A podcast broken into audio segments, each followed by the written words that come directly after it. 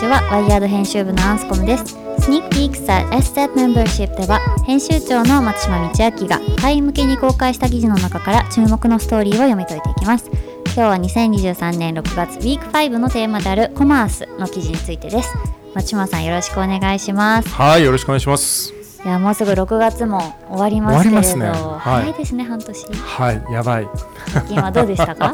最近はですね早いといえば僕あの鎌倉に住み始めて早10年目なんですけれども。おおでも松島さんって割ともうずっと鎌倉なのかなって思ってる人も多そうですなんか住んでそうでしょずっと、はいはい。はい、やっと10年なんですけど、えー実はなんか今ある家を出なきゃいけなくなってしまいそうでなんと。引っ越し先をちょっと探し始めるっていうのを。あそうなんですね。なんかかなり重いはタスクがこの今年後半に。重い そうなんです。きっていうのをちょっと始めてはい、でも10年ぶりに思い出してみたら、うんうん。僕なんか物件見るのめちゃくちゃ好きでもう図面で見るのも好きだし、うんうんうん。まあ、そこで生活するとかここで庭作るっつったらどうやってやるかなとか、えー。妄想するの大好きだから。ななんですか？あのそう間取り図みたいなあの変な間取り図みたいな本とかあったよね昔。ね、はいはい。売れたやつが。あそうあいうのお好きなんですか？はい、別に変じゃなくていいんだけど間取りは。で でもちなみにどういうところを見て、まあやっぱり鎌倉かう、んまあね鎌倉逗子葉山から離れられないかな。うん、おーいい物件が見つかると いい物件あったら教ええてくださいぜひ。募集中ということで。はい募集中です。はい、えーそれでは早速注目記事の読み解きに行きたいと思いますけれど今週のテーマはコマースですが松村さんのセレクト記事はどれですか、っていうことでコマースというテーマに言っておきながら、うんうん。えー今回のセレクト記事はあなたが住む家の家主は100人の投資家たちかもしれない、えー米国で進む、えー不動産のフラクショナル投資です。家ですね松島さんが気になるトピックでもあるようですけそうなんですよ。この数万円から投資可能なモデルが持ち家を諦めた若い世代にも広がる一方え不動産市場にノイズをもたらし賃借人に不利に働くかもしれないという記事です。これ読むとあのよくあの別荘として使いたい分だけ買えるとか、買わん使わない時はホテル貸し出ししてるみたいなノットアホテルさんのことはいちょっとはいはいはい思いましたけど、うん。これはどんな記事なんでしょうか、はい、あのまさにうんまさにそのノッターホテルとかね、うん。あのいわゆるまあ分割して、まあね、その NFT かませて人にもこう貸せるっていうあるいはその自分は持ってないけれどもうん会員になってこう貸せるみたいなうんうん。のはあって、まあ、特にこうやってこう分割して投資するみたいなのってどちらかというとこう別荘とかなんかそういう世界ではあったと思うんだけれども、うんうん。今この特にアメリカで進んでいるこのフラクショナル投資っていうのは一般のその賃貸物件を、うん。に、まあ、誰もが投資できる、一般の賃貸物件。はい、1万円ぐらいからなんか投資で要要するに例えばまさに物件探しててとか街歩いててとかこうブラタモリ的にこう街歩きするとあこの家いいなとかあるじゃん。ううなんか新しく開発された土地にあここに家建つんだったら絶対いい暮らしだなって、まあ、そのさ妄想膨らむわけですよ。でも今までだったらそのさいわゆるその土地とか家に投資するってまあ一般の人にとっては一生ものの投資で大体いっぺんに1個しか持てなくて、まあね若いあのあんちゃんみたいに20代だったら多分まだまだちょっと家に投資するとかってリアリティないと思うんだけど、大決断というか。大決断だよね、しかも投資するって世界の中の一箇所なわけじゃんそれって、うん本当にそこだけでいいんですかっていう。ね、不動産投資ってものすごいリスクとこうがあってでそこに投資してで多くの人は結局買ったところに住んで、うん一生そこから動けないみたいな話にある時に、まあなんかこのフラクショナル投資って一方ではそういう意味で不動産投資へのハードルをもう劇的に下げると。都市にあるこの家もいいし向こうの都市にあるこっちの家もいいしなんかこう不動産投資をだから例えば3000万とか5000万とかで自分家をになんか投資するんじゃなくて、うん。面白いのはこうこのフラクショナル投資をしている人たちの、まあ、あるスタートアップのサービスで投資をしている人たちの中の40%は自分は賃貸住まいなんだけどでもこのフラクショナル不動産投資で、うん。まあ、いろんな物件に何万円とかってこう投資していくと、うん。要するに自分は物件を全て抱えてなくていいしうん。何か一箇所世界の中の一箇所だけにベットしなくてよくて、まあ、気軽に投資できると。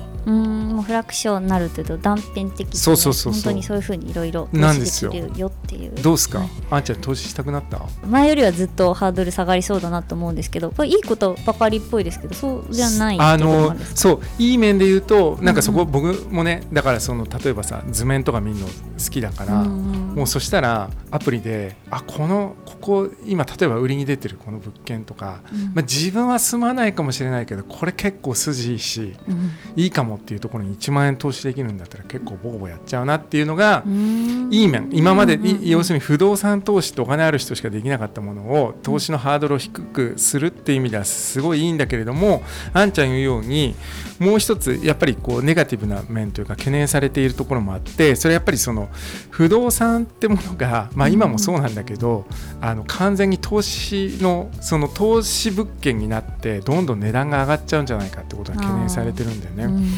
うん例えば Airbnb でこう貸し出せるようなその短期貸し出しの物件っていうのがもものすごいこう増えてそこに投資するようなスキームも増えて何が起こったかって言ったら世界中でそういったもののこう、ね、物件の価格が上がって家賃も上がって昔からそこに住んでた人たちがもうなんか住めなくなるっていうようなものもう世界中で起きてるわけで。うん。でただでさえもそうやって今世界的にもその地価が上がってアメリカなんかすごい上がってるし、まあ、日本もコロナを経てまた上がってるわけだよね、もうマンションなんてめちゃくちゃ首都圏で上がっていてうんるのにこうやってさらにこう小口でこう投資する人たちがガンガン来たら投資目的でどんどんどんどん値段がついてどんどん値段が上がっちゃうんじゃないかっていうことが、まあ、懸念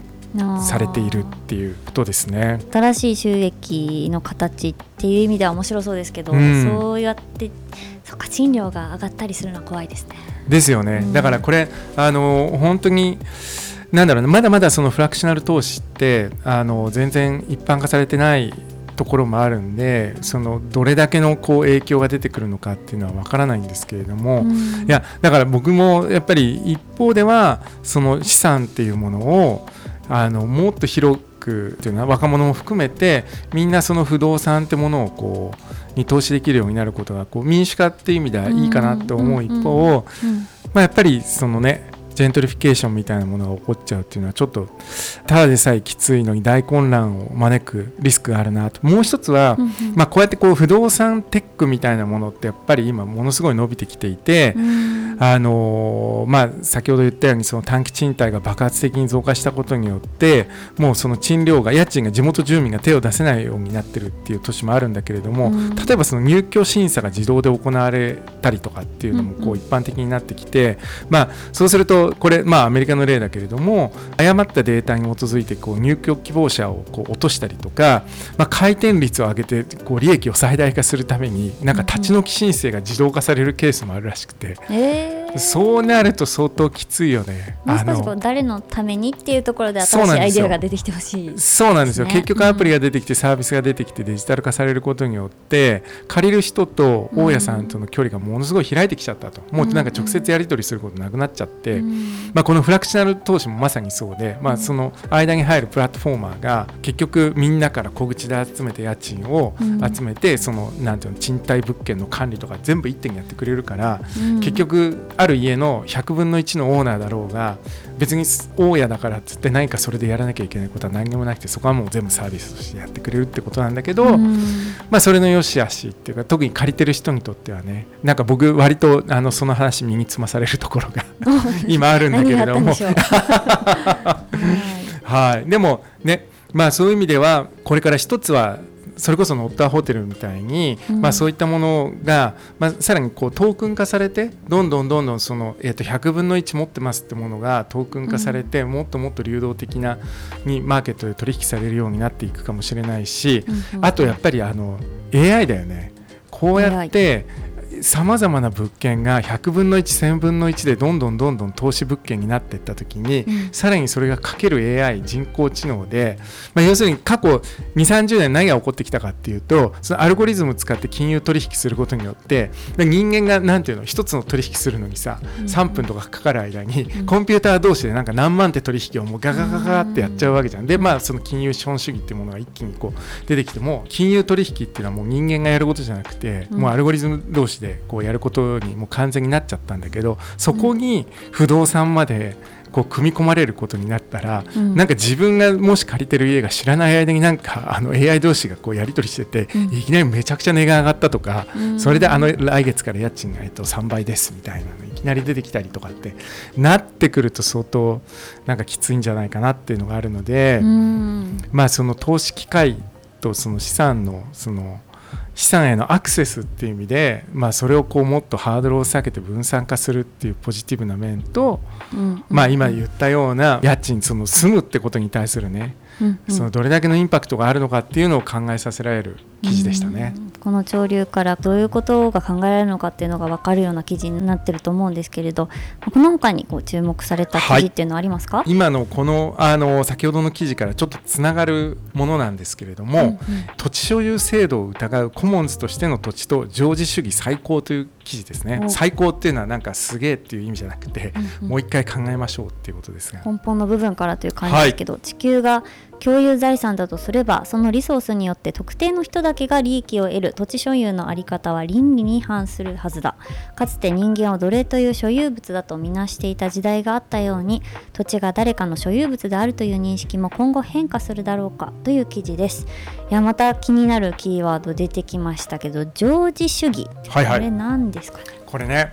常時主義っていうのは19世紀の後半にアメリカの経済学者であるヘンリー・ジョージっていう人が唱えた、あの説なんですけれどもその根本にある考えはそもそも土地って誰のものなのか。で地球ってものの中でその土地を誰かが持ってるってこと自体がうん。最初は誰のものでもなかったのに、うん。なんかいつの間にか誰かのものになってるってのはおかしくないのかっていうとこから始まるんですね。うん。でも別にそれで、はいあの共産主義みたいに、うん。なんかこう全部それ国のものとかにして、うん。あの取り上げろって話ではなくて、じゃあその土地っていうのはそもそも、まあ、みんなのものはコモンズであると、うん。コモンズであるならば、まあ、それを一時的にこの部分私が使用しますっていうことに対して、うんその土地にた土地を使うことに対して課税をすればいいんだその土地の値段と、まあ、同じだけの金額を課税することによって、まあ、うんうん。たくさんその土地を使ってる人たちはその分そのたくさんこう税金を払わなきゃいけないみたいな。うん。でもまあ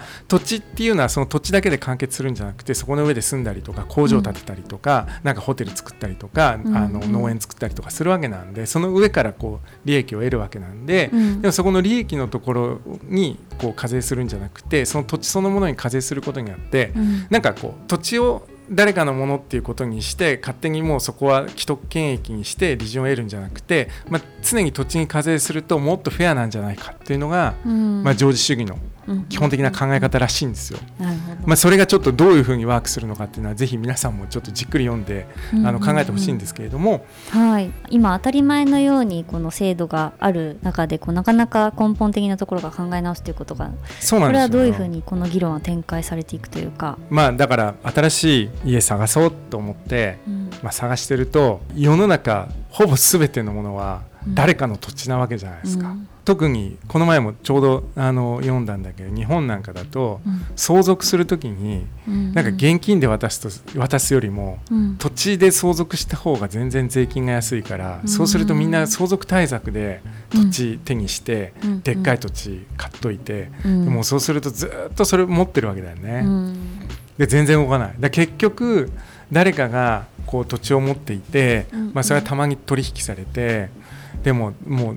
なんていうのかな。これだけ先ほど言ったように地価が上がっていて、うん。まあ、これからインフレもこうどんどん起こるとすると、うん。まあ、結局資産を持ってる人たちが、うん。まあ、現金持ってるより資産持ってる方がいいわけだよね。うん。土地はそのインフレとともに一緒に上がっていくから,、うんだそうするとこういつまでたってもうん。そこでねそのも持っているものと持たざるものみたいなものはこううん常に分かれていて、うんうん。まあ、だからあの 共産主義にしろってことじゃないんだけれども、うん。例えば税制とかうん。でもっとフェアな形で、まあ、その土地っていうものに対して人類は考えることができるんじゃない。ここでねあのリードのところにあったんだけれどもうん。かつては奴隷っていうのは所有物だったんだよね。うん。人にとっての。うん。で今僕らも当然ながらさ人を所有するなんて考えられないわけじゃん。うん。ちなみに言えばあの日本人も日本ってあんまりそれ教育されないけど日本人も昔は奴隷としてどんどんどんどん世界に売り飛ばされてたわけだよね。うん。でそれが嫌で鎖国とかしたわけだから、っうん。ていう歴史がもうずっとある中ででもそれが今信じられないのと同じように、うん。ここの今回の記事の著者は要するに土地っていうものが誰かの所有物であったっていうのが、うん。なんてそんな暴力的なっていうふうに将来はなるんじゃないかっていうことをねそのグローバルコモンズで。そう。でもう一つあの議論として面白かったのが人は生まれながらに実存的負債を抱えているっていうふうに書いてあって要するに人は生まれて生きていく以上、うん。スペースが必要だと。うん。必ず。うん。1.5メーター2メーターみたいな分かんないけど最低でもね、うん。なんだけれどもスペースが必要なのにスペースを持って生まれてこない人たちがいるわけですよ。うん。要するに自分たちでなんとかスペースをそこから確保していかなきゃいけないと。うん。で親が確保してくれた中です住んでいてでも独立したら自分たちでじゃあその自分の住む場所を確保しない限りは生きていけないわけじゃん。うん。っておかしくないのかってその実存的な例えばその,、あの生存生きていく上でのねその権利っていうものがあった時に、うんまあなんか思想の自由とか、うん。こう言論の自由とか、まあ、ある時になんかこのスペースの自由ってあっていいんじゃないかっていうことを言っていてうん。まあだからそこら辺がねそもそもそのスペースって誰のものなのっていう議論につながっていくんだけどでまあそれを考えるとさ食事も生きていく上には必要だけどはい。全員なんとか頑張って食事手に入れない限りはもらえないものだからうん。なんか土地もいいけど食事も与えてほしいなと思 考えることがたくさん。そうそうそうそう。でもそういう実存的負債としてのうん土地っていうのは結構面白いなと思って、いや今まさにこの今の場所を出ていかざるを得ないんだけど次の場所を探せない僕にはあの切実な問題でいろすんな気持ちが詰まった一記事なん今週結構ねあのちょっと前のめりにあの読んじゃいました。はい。今週は本当に新しい不動産投資のこう動きから、まあ、土地の所有という概念を再考する記事まで様々でしたけれどもあのこれ以外にも6月ウィーク5はニューロマーケティングの時代に思考の自由をどう守るかっていう記事の他に中国初のライブストリーミング e コマースや米国製新空間メーカーの挑戦に関する記事も公開していますのでぜひチェックしてみてください。最後は今週のおすすめを紹介するワイヤードレコメンズコーナーです。松間さんの今週のレコメンドは何でしょうか？今日はコマースがテーマだったので、えっと全然あの土地の話でコマースになってなかったんで ちょっと最後にコマースにあの戻そうと思っているんですけれどもあのラウンっていうラウン。はい。えっ、とねこれね ROUN っていう書くんですけれどもヘンプのね麻のまあいろいろと製品を使ったランウェルネスっていう、まあウェルネスの製品があるんですね。CBD for Wellness そうなんです、はい。CBD カンナビノイドを使った、まあ、そのオイルマッサージっていうのを僕ちょっと使っていて、うんうん。これあの物件探しが関係してるかわかんないですけど 松間さんお疲れなのかな？そうなの。あの実は最近また走ってるんだけどはいはい。松間さんといえばトレイルラン。だよね。うん。なんだけどこの23ヶ月気づいたら1ヶ月ぶりぐらいになってて走るのがやばいと結構思って。珍しいですか？人生珍しい。今ちょっとあの、はい。ボトムにいるんだけど、うんうんうん。でもあの走ろうと思ってで冬の間割と気負ってるんで普通のシューズ履いて走るんだけど、前回からまたサンダルに、はい。ルナサンダルに戻してうん。走ったの。2週連続ぐらい、はいはい。そしたらもうねサンダルで走ると要するにベアフットランに近いんだけど、うん。如実にふくらはぎがもうね筋肉がめちゃくちゃ痛くなってもうパンパンになるの。ぱあでれですか普通は筋肉痛とかないのにってそう。いうそうそうそうそう。あのねそそうなの。ふくらはぎとかそういう場所をこう使って走るのがこううベアフットランニングで、うん普通はこうシューズだとさもう今分厚いそこの、ねうん。クッションがもうめちゃくちゃ効いたシューズとかあるでしょ、うん。あれ要するになるべく筋肉使わずに、まあ、楽に走るわけだよね。ね。だから例えばレースとかレースでなんかこう速く走りたいとかだったらそういうシューズを履くのはメイクセンスなんだけどうん。でも自分の筋肉使ってうん。自分の体で走りたいと思ったら、うん。まあ、ベアフットランニングおすすめだし、うん。まあ、あのベアフットじゃなくてもサンダルおすすめですよっていうことを言いつつはい。特に最初はあこれきいつも冬が終わって季節始めの割とこうイニシエーションなんだけど、うん、もうふくらはぎがめちゃくちゃ痛くなって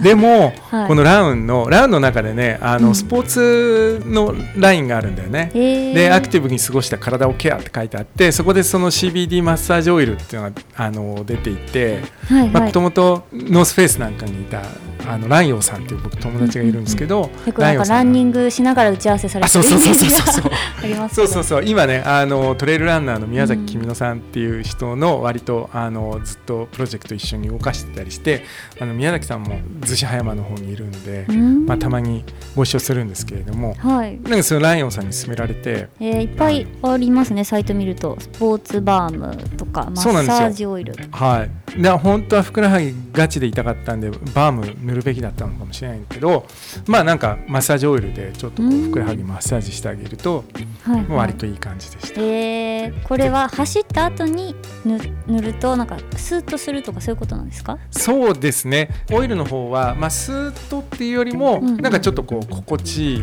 リラックスするような匂いがあって、うん、うん、なんかねいやあのこわばった筋肉を和らげてくれるような感じがします。ラウンというね ROUN のあの製品なんでもし気になったらぜひチェックしてみてください。暖かくなってきましたしもうもう暑すぎるかもしれないですけど走り始めた方いましたらね使っていただきぜひサンダルで。はい、はい、では次回7月ウィーク1のテーマは DAO です。来週の土曜日も楽しみにしていてください。松島さん本日ありがとうございました。はいありがとうございました